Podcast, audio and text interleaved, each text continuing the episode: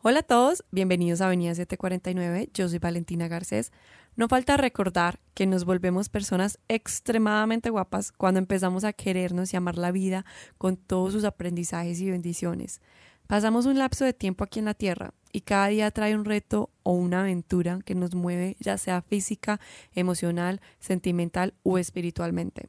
Está en uno construir una vida con la información que vamos adquiriendo, ya sea externa o una interna que nos grita desde lo más profundo de nuestro ser con la mayor intención de ayudarnos. Todos tenemos una historia, todos hemos pasado por situaciones que nos han marcado el alma en la piel pero a veces miramos a la vida y le gritamos que somos más fuertes de lo que nosotros nos podemos imaginar y que vale la pena recorrer cada camino y sentirnos orgullosos de hasta dónde hemos llegado, la persona en que nos hemos convertido y el maravilloso camino que nos falta por recorrer. Hoy, en Avenida 749, nos acompaña una extraordinaria mujer cuya historia de vida ha inspirado a miles de personas en el mundo, no solo por lo que ha vivido, sino por lo que se ha convertido día a día, demostrando que el amor, con uno mismo, estar en paz con la vida nos trae grandes cosas. Luisa Cali, bienvenida a Avenida 749. Qué alegría poder estar aquí compartiendo este espacio contigo. Gracias por estar aquí con todos nosotros. Valentina, para mí es un gusto estar aquí con todos ustedes. Gracias. Luisa, yo quiero que todos podamos conocer a Luisa desde el principio, su historia y todo lo que se ha convertido y todo lo que ha vivido, porque sé que es una historia de inspiración y la mujer que eres es algo que uno tiene que realmente conocer. Hay que tener ese privilegio en nuestras vidas. Bueno, pues te cuento, yo soy Luisa Khalil, soy mamá de dos hijos, soy life coach y me considero un acompañante de proceso. Yo desde hace más de 12 años me dedico a acompañar los procesos de la gente. Hay procesos que no se pueden vivir solo. Eh, las separaciones, los inicios, cuando atravesamos una muerte, cuando atravesamos una adversidad, el posparto, la maternidad. Hay procesos que son muy importantes en nuestra vida y a eso me dedico, acompañar procesos de vida. Increíble, así es. Nosotros durante nuestra vida hay momentos en los que realmente necesitamos que alguien nos acompañe y que nos guíe, porque a veces nos sentimos tan solos que no podemos ver la salida. Pero entonces, ¿cómo empezó este proceso? ¿Cuándo decidiste tú volverte coaching de vida o si surgió algo en tu vida que te hizo cambiar la perspectiva y dedicarte a esto? Bueno, yo tuve un accidente a los ocho años. Mi casa explotó junto con mi familia, mi hermana, mi mamá. Mi papá se encontraba trabajando y con este accidente tuvimos, pues imagínate, la casa explotó como consecuencia, en mi caso, el 90% del cuerpo con cicatrices. Pasamos un proceso de vida o muerte, un proceso de recuperación sumamente doloroso y después un proceso de aceptación que a mí personalmente me costó un montón. Después de este proceso de aprender a aceptar este cuerpo, algo que yo encontré es que a mí me hubiera encantado tener un acompañante en ese proceso, a mirar mi cuerpo diferente, a amar las cicatrices, que de forma natural surgieron ciertas personas que me acompañaron, pero gracias a esta adversidad es que descubro mi vocación y a lo que vengo. Entonces, al tener este accidente en tu vida, tuviste no solamente un cambio físico, sino un cambio interiormente. Pues a mí me encantaría decir que sí, pero te voy a confesar algo. Mi mamá dice que yo siempre he sido así. Y la verdad es que uno debe confiar en las madres, no todo el tiempo, ¿no?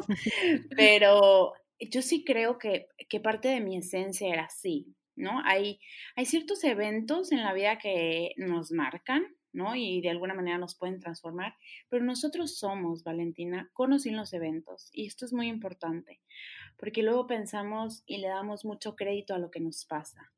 Y la verdad es que el crédito se lo debe llevar nuestra esencia, nuestro ser, no tanto lo que nos pasa en la vida. Soy tan de acuerdo contigo porque casi nunca nos damos ese crédito a nosotros mismos. Decimos como, bueno, fue algo que pasó en la vida y así tenemos que avanzar, pero no reconocemos la fuerza, la valentía, la inteligencia que hemos utilizado para poder salir de esa adversidad. Como dijiste ahorita, todos tenemos nuestro propio camino y nuestras historias. Me imagino que tu mamá y tu hermana también empezaron a vivir un proceso muy diferente a partir del accidente. Por supuesto, esto es muy interesante, como una misma familia que pasa ¿no? que está constituida por los mismos valores, en el mismo lugar, que crece en el mismo ambiente, a través de la adversidad se vive tan diferente, ¿no?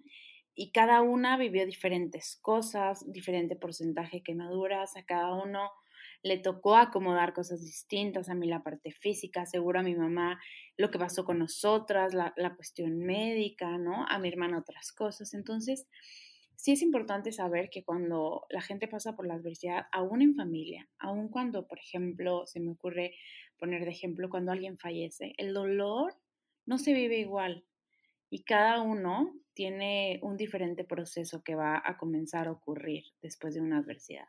Si yo pudiera voltear atrás, eh, yo vengo de una familia de unos padres sumamente resilientes, ¿no? Entonces, si yo pudiera voltear atrás a ver el accidente y todo lo que pasamos, yo con toda honestidad te diría que no la pasamos tan duro. Faltaba unos días para cumplir un año del accidente. Imagínate este aniversario como que es tan pesado. El primer año siempre la gente le quiere dar la vuelta porque es como recordar un poco lo que acabas de vivir, donde te cambió la vida, ¿no? Y faltaban unos días y entonces mis papás organizaron una celebración para celebrar la vida, celebrar que aquí estábamos. Mandaron publicar en, la, en el periódico como una carta a todas las personas que estuvieron apoyándonos en el proceso. Y la tercera cosa que hicieron es que nos llevaron a un parque de diversiones. Y este parque de diversiones nos llevaron con, con un emblema, ¿no? Como con un eslogan y nos, nos contaban a mi hermana y a mí, que teníamos nueve y diez años, que íbamos a celebrar la vida. Entonces, nosotros aprendimos y crecimos en una casa donde la vida se celebra pese a las adversidades. Y yo diría que este fue el mayor aprendizaje que el accidente me dejó, ¿no? El saber que la vida vale la pena seguirse viviendo, aún con las cosas malas, dolorosas, caóticas, tristes que nos pasen.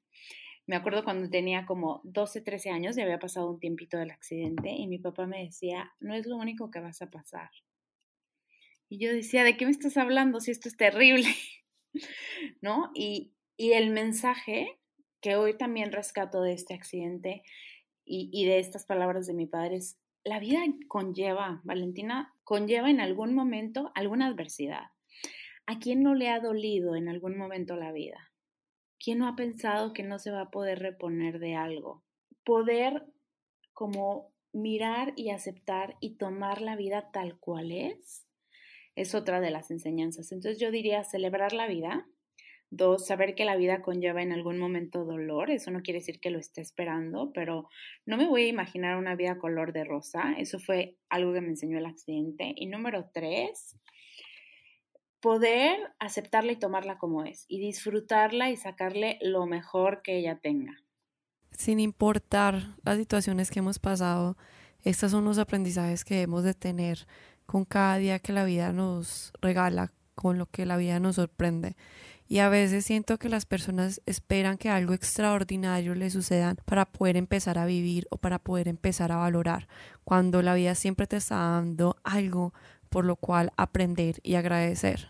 Es que esto es todo un tema. O sea, la gente no quiere que le pase algo físicamente, un accidente, ¿no? Pero sí esperamos como que un día algo ocurra y sin darnos cuenta que todos los días está ocurriendo ya algo extraordinario, ¿no? Que es la posibilidad, uno, de levantarnos, de seguir respirando, de poder tomar decisiones, de poder disfrutar de todo aquello que nos pasa.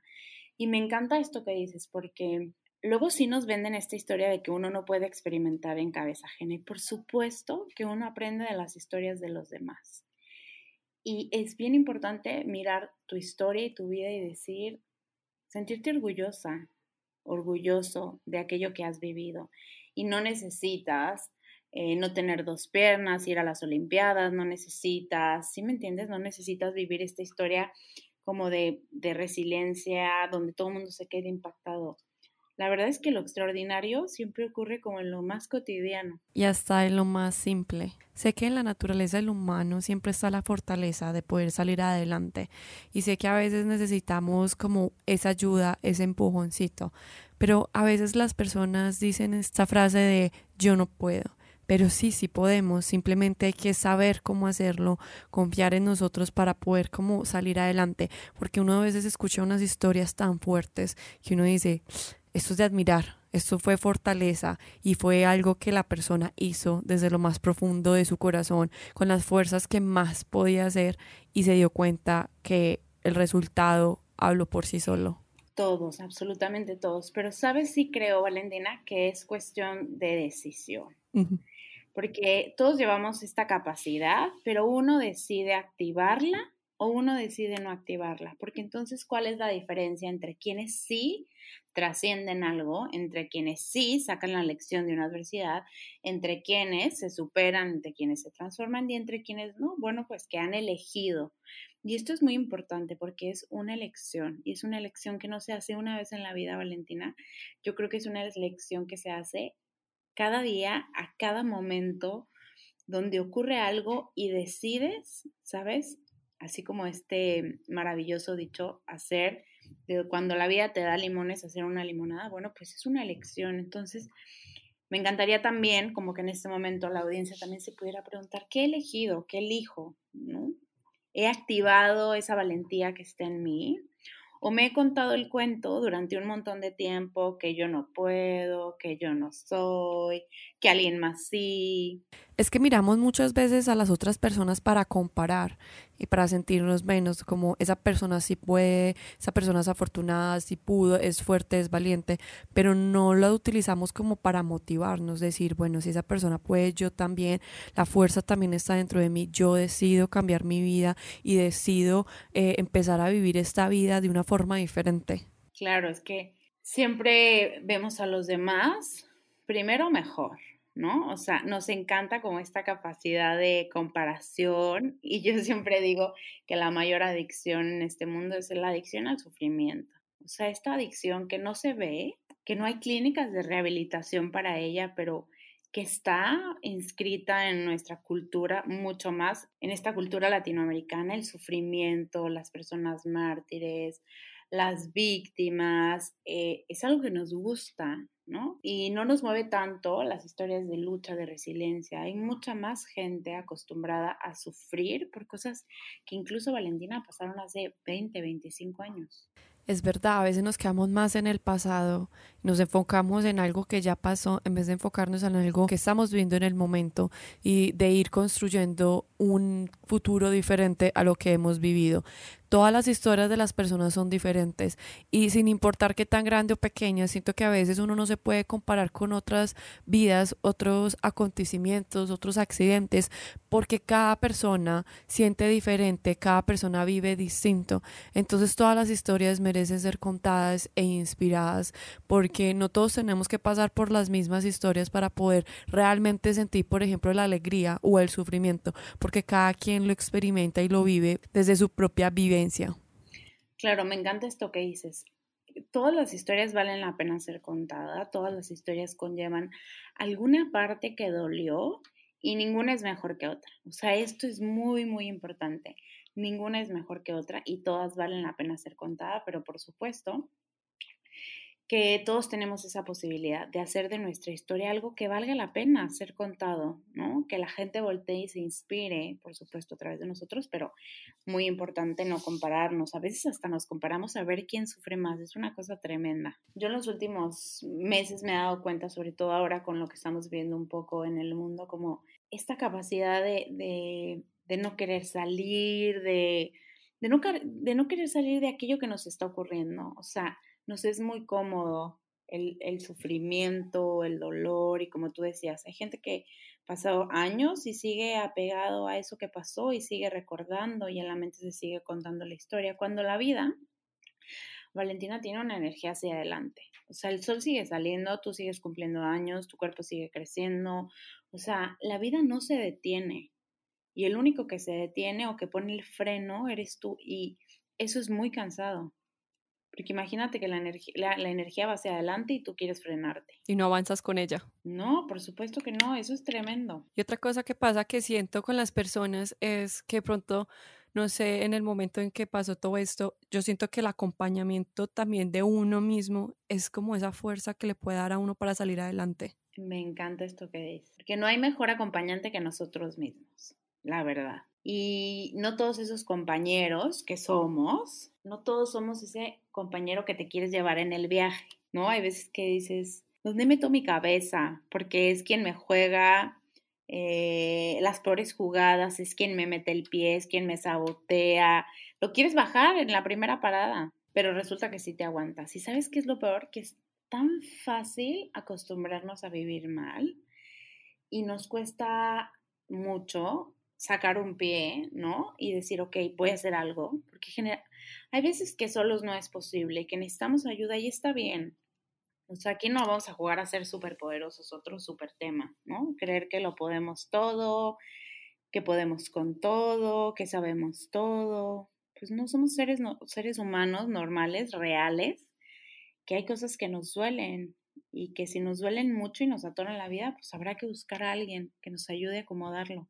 Sí, total, es que pedir ayuda es de valientes, pero aquí lo más importante no es solamente pedir ayuda, sino aceptarla, porque cuando nosotros permitimos que las demás personas nos ayuden, ahí es cuando se puede generar el cambio y podemos salir a flote.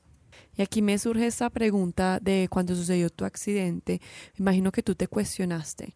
Quiero que nos cuentes como esas cosas que creías que nunca más ibas a poder hacer, pero hoy en día o durante tu vida las pudiste lograr. Bueno, la primera, me acuerdo cuando recién me despertaron, yo estuve, Valentina, tres meses en coma. Cuando recién me despertaron, yo le pregunté a mi mamá que si iba a volver a bailar. Yo era bailarina antes de, del accidente, pues bailarina tenía siete años, ¿no? Tampoco era una bailarina profesional. Pero esa fue una de mis primeras preguntas. Y yo creo que lo que realmente estaba preguntando, más allá de que si iba a volver a bailar, era, ¿podría obtener mi vida normal? O sea, podré volver a la misma rutina, podré volver a integrarme. Yo creo que realmente esa era la, duda que yo tenía. Que por supuesto que hoy, pues, pues sí, lo logré hace muchos años, volví a integrarme con un cuerpo diferente, con nuevos aprendizajes, pero uno siempre es, ¿no? Entonces eso me ayudó a poder volver a la escuela, al baile. Esa fue una de las primeras de lo primero que me pregunté. Lo segundo, ya fue más en la adolescencia.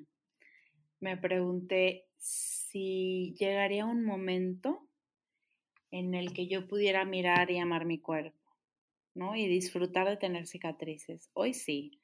Hoy sí que disfruto. Cuando me voy y me tomo algunas fotos con una fotógrafa, siempre le digo, ya sabes que se me vean las cicatrices. Qué bonito eso que dices, porque creo que es una cosa que nos pasa mucho a las mujeres es de mirarse al espejo y poderse amar propiamente con todo lo que uno tenga. ¿Cómo pudiste llegar a hacer eso? Pero es que siento que no es tanto aceptar tu cuerpo, sino aceptar tu ser y tu interior completamente. Claro, aquí es importante que diga que esto no se dio de la noche a la mañana, ¿no? Nos encantan esas historias donde un día decidí, híjole, pues esta no es una historia así, esta es una historia de muchos años, de muchos terapeutas, de muchos libros, de muchos talleres y de muchas ganas de verdad mirar este cuerpo y amarlo como lo que es, ¿no? Como lo que me permite poder hacer un montón de cosas que me gusta, como abrazar a mis hijos, como leer un libro, como meterme al mar, como salir a correr. Y tampoco creo que el amor propio sea un lugar al que se llega, porque muchas mujeres pensamos, ah, ya me metí al curso de ama lo que sea y entonces ya salí como amándome. Pues no, este es un trabajo que no quiero decir que no se metan, ¿no? pero es un trabajo que se hace constante, que tiene que ser todos los días, que todos los días tenemos que observar qué le decimos a nuestro cuerpo, cómo nos cuidamos, cómo nos apapachamos, em, qué cosas hago por él, qué cosas le agradezco. Entonces es algo que se hace pues constante, no es un lugar al que se llegue y dos, es, es una cosa que toma tiempo porque también, en especial a las mujeres y por supuesto a las latinas, pues tenemos, imagínate toda una cultura y todas las mujeres que estuvieron antes de nosotras, que de alguna manera no quisieron su cuerpo, que les dijeron que las mujeres tenían que ser de tal o cual manera. O sea, hay una carga inmensa con la que también tenemos, ¿no? Que aprender a desmentir, a desmitificar, a romper, a quitar. Entonces, con esto no quiere decir que sea un trabajo imposible, no, por supuesto que se puede, pero sí que no nos imaginemos que es magia. Y que no nos imaginemos que en una sesión o que en dos sesiones o que con el libro nuestra vida va a cambiar, ¿no? Es, es un trabajo de todos los días. Es que lo que creo que sucede en este momento es que todo el mundo quiere llegar a ese punto, pero solamente se queda como en las palabras. Lo que dices, leen el libro, hacen el curso y creen que así funciona, sabiendo que la verdadera como escuela está dentro de nosotros, de decir esa palabra, pero realmente sentirla. Claro, y vivirla, me encanta, porque también hay como toda una cultura de como si ya voy al taller, si ya me leo el libro, entonces sí amo mi cuerpo, entonces sí soy espiritual, cuando realmente pues es la manera en la que vivimos y disfrutamos nuestra vida, ¿no? La manera en la que vivimos y disfrutamos nuestro cuerpo. Entonces sí, o sea, sí tiene que ver con hacer cosas, pero tiene que ver más, yo diría, con sentir ese ese gusto, ese placer, ese conforte en tu propio cuerpo, o sea, en, lo que habitas. Imagínate que tu ser habita ahí. Es una cosa impresionante. Claro, hay que darle como una buena casita, un buen hogar a nosotros mismos. Exacto, así tal cual. Me estabas contando que tienes hijos. ¿Cómo le cuentas la historia? ¿Cómo es todo esto? ¿Cómo lo vives en casa? Mira, yo te voy a contar una historia. Cuando yo tenía como 16, 17 años, un día mi papá llegó profundamente emocionado a la casa y dijo, hijas, les voy a decir algo, la vida y yo estamos a mano. Y yo, ¿de qué hablas? Sí, estamos a mano con todo el sufrimiento. Me acabo de comprar un Mustang y voy a ir por él a tal lugar de Estados Unidos y me lo voy a traer manejando. Y entonces se compró un vuelo y se hizo no sé cuántas horas en carretera, ¿no? Para llegar a la ciudad en la que vivíamos con este carro y fue un viaje que se fue solo y que lo disfrutó padrísimo. Entonces yo me quedaba pensando, Valentina, y decía, ¿cuándo yo también podría experimentar ese vida estamos a mano? Pasó el tiempo y la primera vez que vi esa prueba de embarazo con mi primer hijo, con Patricio, yo lo único que podía tener en mi mente es vida estamos a mano. O sea, en este momento, si yo sentía que la vida me debía, que por supuesto que no, en este momento se rompe todo eso y puedo ver lo maravilloso que es y puedo ver lo maravilloso que es mi cuerpo, que después de pasar por tanto, por fuego, por un coma, por más de 65 operaciones, hoy está gestando una vida. Entonces, la verdad, fue maravilloso. Mi primer embarazo fue maravilloso. inmediatamente empecé a conectarme con libros, con talleres, empecé a desarrollar. Fue una etapa muy creativa para mí podría decir que mi crecimiento profesional se dio a la par de la maternidad. Así fue como, como pude despegar más profesionalmente, la verdad, cuando recién, cuando tuve a mi primer hijo. Es Patricio, tengo un hombre de cuatro años, y después llegó Amelia, que tiene 2.6 años, que también es una cosa maravillosa, espectacular. Y yo digo que a la maternidad para mí ha sido un dulce pero también ha sido el trabajo de autodescubrimiento más profundo. Es como este lugar, la maternidad para mí es este lugar, como si fuera un taller donde tú estás constantemente haciendo una escultura. Entonces, para que esa escultura quede linda, qué bonita, estás constantemente quitando, ¿no? Lo que estorba, lo que no sirve, lo que se puso feo. Para mí la maternidad es eso, ese espacio de esculpirme a mí misma es un trabajo agotante, emocionalmente súper duro, porque mis hijos me muestran también esta parte de sombra mía, ¿no? Esta parte que aún no resuelvo. Y entonces eso es lo rico de la maternidad, que son pues, nuestros mejores maestros. Pero eso no quiere decir que todo el tiempo sea fácil, ¿no? Aquí tengo un punto muy importante que aclararlo. Y también la maternidad para mí ha sido un viaje a mi propia historia. O sea, he viajado a mi niñez hasta ahora, hasta la edad en la que van, pero ha sido volver a volver a conectar con esa Luisa niña, ver qué le duele, ver qué le puedo dar en este momento, qué le faltó.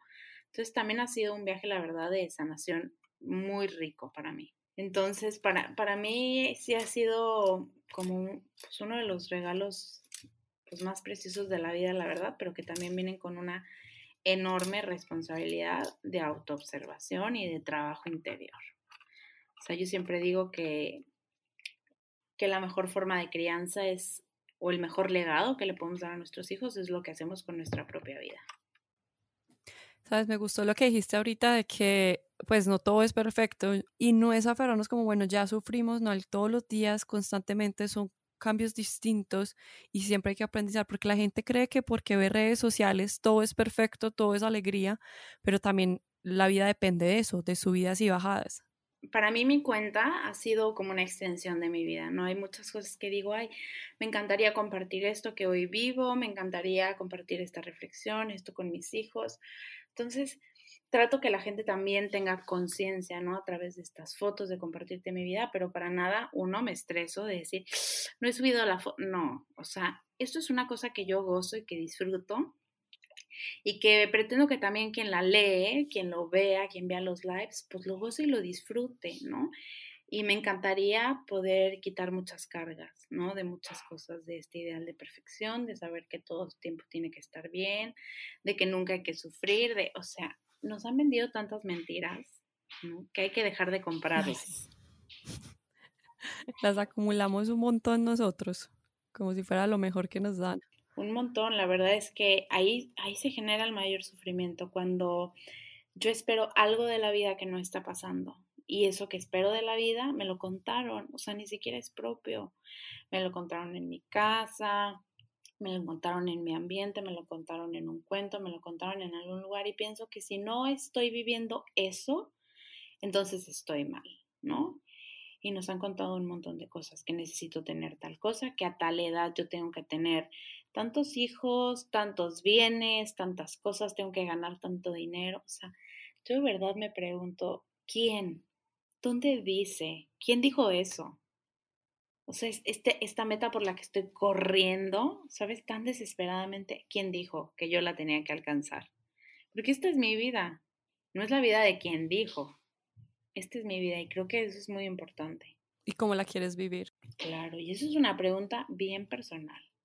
Sí, porque a veces buscamos las respuestas a otros lados, viendo otras vidas, a ver si queremos hacer esas vidas, pero a veces yo siento que todos tenemos nuestras propias vidas y nuestros propios sueños que tenemos que cumplir.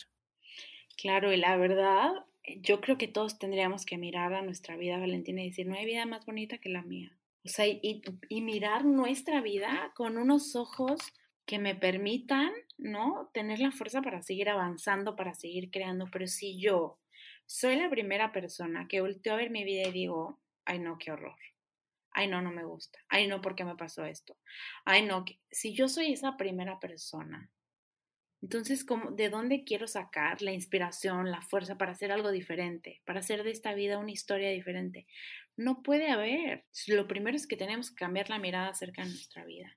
Y a veces volteamos a ver la vida de gente que ni conocemos como si fuera la vida más maravillosa del mundo. O sea, la vida del influencer de, ay, me encanta. ¿Te encanta qué? No la conoces, no la has visto, no has cruzado una palabra con ella, no tienes ni idea de su infancia. ¿Te encanta qué? ¿Qué cosa dices que ella es? ¿Qué cosa tu mente ha imaginado, no? Y a lo mejor ahorita seguro dicen, ay, no, ya, me, me van a acribillar seguro por esto que estoy diciendo, pero es real. O sea, no sabemos. No, pero es muy cierto porque hay más allá de una foto o una vida que nos venden a través de las redes sociales. Entonces, en ese sentido sí puedo estar muy de acuerdo contigo porque no conocemos más allá de la persona realmente cómo es su ser. Y hay algo que muchas personas durante su vida se hacen esa pregunta, ¿por qué a mí? ¿Por qué me pasó a mí? Y creo que de todo lo que hemos hablado, aquí llega el punto en que uno tiene que cambiar esa pregunta de por qué a mí, sino para qué. Claro, por supuesto. Y también no, me voy a ir un paso como antes del para qué. Yo a la pregunta por qué a mí tendría la respuesta no tengo idea. O sea, hay demasiadas cosas que en mi vida han pasado que yo digo, no tengo idea. O sea, no sé por qué, pero están pasando. Y me puedo durar años estancada en el por qué a mí, ¿no? Y años pensamos, ¿por qué me tocó ese papá? ¿Por qué me abandonó? ¿Por qué mis papás se divorciaron? ¿Por qué hubo esa crisis? ¿Por qué mi hermana se murió? ¿Por qué en mi familia ha habido tanto cáncer? ¿Por qué? ¿Por qué? ¿Por qué? No sé. Y si quiero indagar, hay un montón de teorías para indagar y se vale y está bien.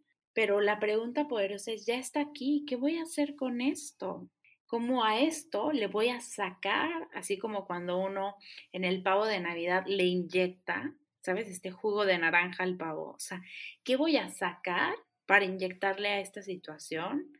¿Y cómo voy a hacer de esto el mejor pavo de Navidad? ¿Cómo voy a hacer de esto la mejor receta del mundo? Porque esto ya está ocurriendo. O sea, puedo durar horas, años sufriendo que no me gustaría que hubiera pasado, pero ya pasó. Entonces, por supuesto, que ser bien realistas, como ya pasó, y después preguntarnos para qué, qué quisiera obtener de esto. Y a veces, Valentina, a veces no tiene que ser algo así mega increíble, bajo los parámetros que la sociedad nos dice. O sea, no, no tienes que pasar algo y hacer un libro. No tienes que pasar algo y que hagan una película de tu vida un documental en Netflix. A veces las cosas que nos suceden es para cosas tan sencillas, pero tan profundas y tan importantes, como por ejemplo yo te diría que de mi accidente, más allá de poder contar mi historia, que la gente aprenda, que la gente inspira, hoy veo una cosita, ¿no? Que a lo mejor ustedes que, que, no están tan cerquita de mí no lo van a poder apreciar a quienes viven a mi lado, mi hermana, mis amigas, que hoy puedo otorgarle a mi hija un estereotipo de belleza diferente y a mi hijo hombre también. Y eso es mucho más rico que el libro que pueda escribir que se venda, si me entiendes, en, en millonadas, exacto, en millonadas. Entonces, realmente lo que nos ocurre tiene aprendizajes y lecciones para nuestro metro cuadrado y eso es lo más valioso que puede haber. Porque ¿qué me sirve a mí, Luisa Khalil, inspirar a 42 mil personas o no sé cuántas me siguen en Instagram, no sé cuántas vean mis videos en YouTube, si a mis propios hijos no inspiro, o sea, mis propia gente que trabaja, que vive conmigo, no inspiro. Por supuesto que ahí está el regalo en los que están a tu lado. Entonces esto es muy lindo porque a las personas, todos hemos vivido adversidades, todos nos han pasado cosas, a todos tenemos heridas, todos tenemos cicatrices, unas se ven, unas no, pero entonces, ¿cuál sería los regalos de eso que me ha pasado para mi vida y para las personas que me acompañan en esta vida? Sí, porque aquí en este caso no son palabras hacia afuera, sino palabras hacia adentro. Y en este caso el reflejo son tus hijos. Exacto. Qué bonito eso, me encanta. Luis, ¿quieres regalarnos un último consejo, algo que quieras compartir? Algo para darles un último mensaje a las personas que nos están escuchando el día de hoy. Yo lo único que les podría decir es disfruta, disfruta aquello que te pasa, escúchate mucho, escucha ese llamado que está en el fondo de tu corazón. Uno siempre sabe, uno sabe qué camino tomar, uno sabe qué ayuda a buscar, uno sabe qué decisión tiene que elegir, así que disfrutar y escuchar. Esas serían mis dos recomendaciones. Luisa, muchísimas gracias por este espacio. Me encantó conocerte, me encantó conocer tu historia, todas las cosas bonitas que nos brindaste el día de hoy. Muchas gracias por estar aquí en Avenida 749. No, gracias a ti, Valentina, y gracias a mi querida amiga Laura que me contactó contigo. Les mando un abrazo a las dos. Los regalos de la vida también vienen en forma de personas y realmente es muy bonito coincidir con todos los seres que nos acompañan día a día y más que todo, uno de los regalos más bonitos que podemos darnos a nosotros mismos es ser nosotros mismos. Entonces aprovecha al máximo todas las cualidades, todos los defectos, todas las cosas que tú tengas para poderlas tomar a tu favor, para gozar la vida, para amarla, para poder vivirla como se debe. Y yo solamente te quiero hacer esa pregunta que hizo Luis al principio. ¿Y tú ya estás a paz con la vida? ¿Qué otra cosa puedes hacer para poder tomar el rumbo que realmente quieres? Como siempre, te deseo un feliz resto de vida. Yo te espero en el próximo episodio. Yo soy Valentina Garcés y esto es Avenida 749.